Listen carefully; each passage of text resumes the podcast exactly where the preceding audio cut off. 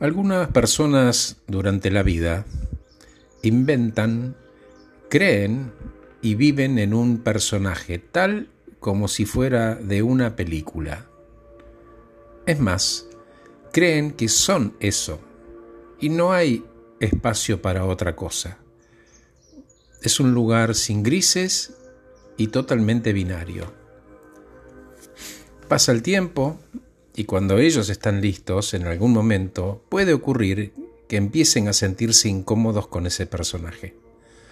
Desde la imagen es como si la ropa que tiene puesta estuviera empapada, igual, se la quiere sacar.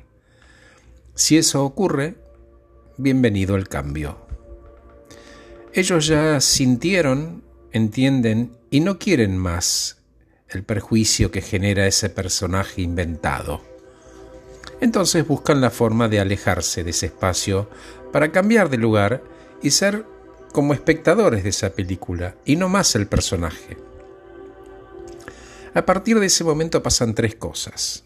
La primera es que descubren sus miserias, de las cuales se quieren alejar, envidias, arrogancia, por ejemplo.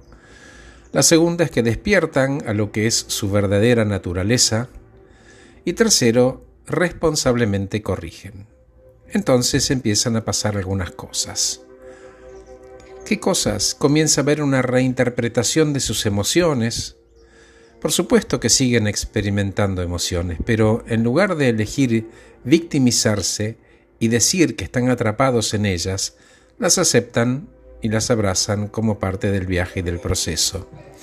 Aparece entonces la libertad de elección como una opción, por ejemplo, de dejar atrás ciertos hábitos y reacciones y respuestas automáticas frente a las cosas que la vida presenta.